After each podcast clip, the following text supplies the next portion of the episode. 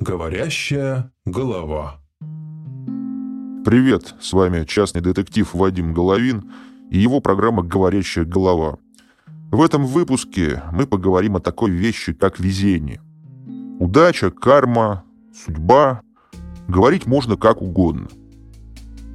Как-то раз обратилась к нам за помощью в розыске угнанной иномарки одна дама – Обычно за такие дела детективы берутся неохотно, потому что розыск транспорта – дело хлопотное, неблагодарное, и всегда все в итоге заканчивается тем, что машину приходится выкупать у воров.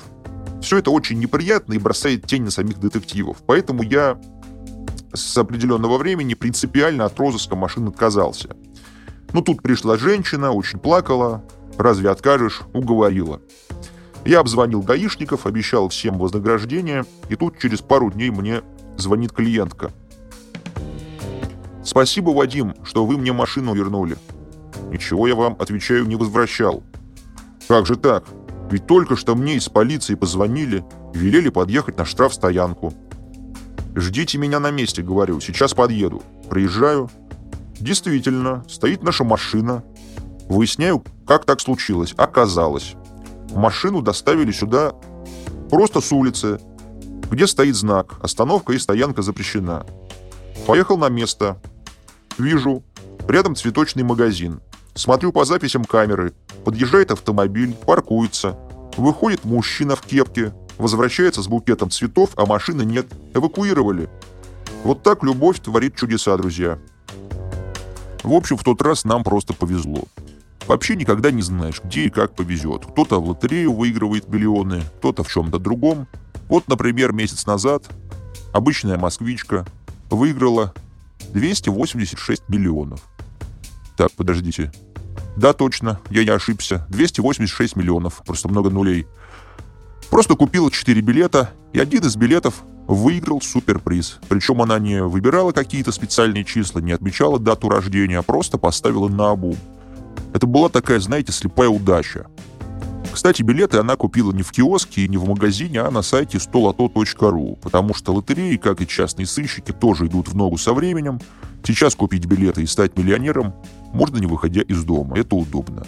Для тех, кто хочет проверить свою удачу, ссылка в описании, а про технологии, которыми пользуются частные сыщики, у нас будет отдельный подкаст. Пока продолжим про угонщиков. Обратился к нам в агентство мужик для поиска пропавшей собаки. Я сразу с порога ему говорю, это тебе нужно, дружище, Кейс Вентури. Такой был киногерой у Джима Керри, помните? Оказалось, все намного глубже, чем кажется. У мужика угнали машину вместе с маленькой собачонкой в салоне. Йоркширским терьером. По закону собака является собственностью, поэтому формально мы искали животное, а в реальности автомобиль.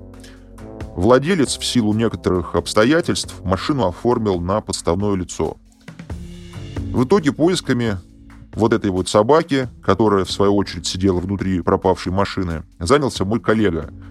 Это был человек старой формации, кажется, отставной начальник РУВД. Я ушел на новогодние праздники, а тот в ожидании чуда остался дежурить в офисе.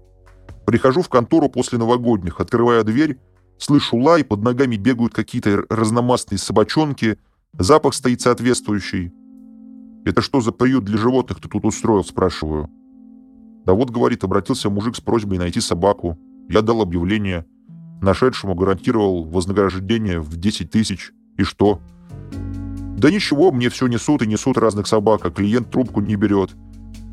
«Так нахрена ты их в офисе всех этих собак держишь?» «Жду клиента на опознание». Ты бы их покормил, голубушек, и вернул назад. Не берут, деньги требуют. В итоге трех собак мне удалось пристроить в приют, еще одну взяли добрые люди. Вот так бывает. Помогаешь богатому мужику, а повезет простым дворовым собакам. И еще одна коротенькая история про угонщиков. Расследовали автоугон. Иномарку нашли, все нормально, хозяин машины осматривает салон, комментирует увиденное. Вздыхает. CD-диски украли. Эх, сборник танцевальных хитов взяли, а Высоцкого оставили. Не доросли еще. Вообще, вот это самое везение на профессиональном жаргоне мы называем оперативной удачей. Пожалуй, это самая необъяснимая и даже мистическая профессиональная особенность, присущая оперативникам угрозыска, частным сыщикам и другим представителям разыскной сферы. Идешь, бывает, на свидание с букетом цветов под мышкой, а навстречу тебе человек, думаешь, лицо уж больно знакомое, кто такой? Может, служили или учились вместе? И тут озарение, точно, это же мошенник, которого мы уже который год найти не можем. Полмира объездили, а он никуда не уезжал. Живет себе спокойно в Москве под чужим именем и фамилией. В итоге ты даришь букет первой встречной, даже не спросив телефон, отменяешь свидание и осторожно следуешь за мошенником, провожая объект до дома. Но это такой очень условный пример, ведь удача всем улыбается по-разному. И вот еще одна история. Сын моего коллеги летом подрабатывал у нас в детективном агентстве. Мы давали парню несложные поручения понаблюдать за подъездом, сходить куда-нибудь на разведку и так далее – тот самый момент мы как раз занимались поисками одного финансового афериста. Мошенник этот похитил 10 миллионов рублей и пропал.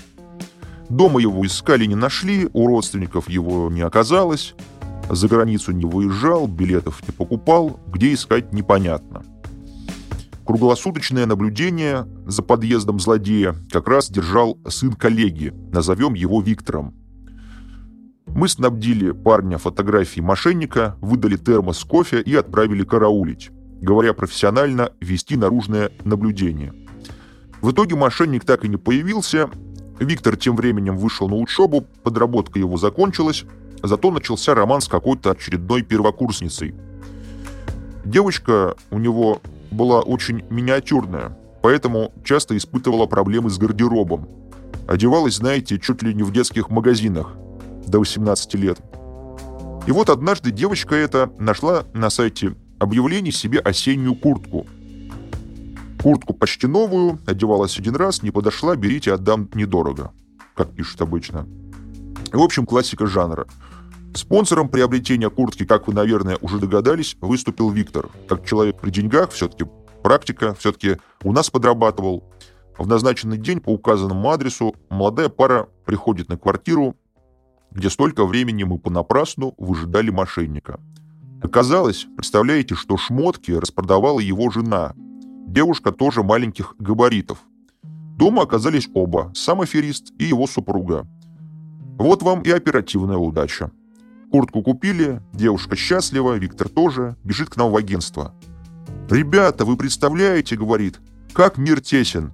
«Что, спрашиваю, опять твоей барышне куртка не подошла, располнела?» «Да нет же», — отвечает, — «мы куртку купили у жены вот этого афериста вашего, помните? Улица Стартовая, дом один». «Не может быть», — говорю, — «такого. Мне собственными глазами нужно взглянуть, пока не увижу, не поверю». Решили мы девушку нашего Виктора как следует приодеть. Но вот незадача. Виктор за столь короткое время успел с ней поссориться и расстаться. Вложения его финансовые даму, как видно, не впечатлили. За следующей курткой идти с ней пришлось уже мне – Приходим, смотрю точно. Мошенник и его жена. Вот это, да, думаю, действительно везение. На третью встречу уже решили в качестве сопровождающего отправить нашего клиента, того мужика, которого кинул этот мошенник.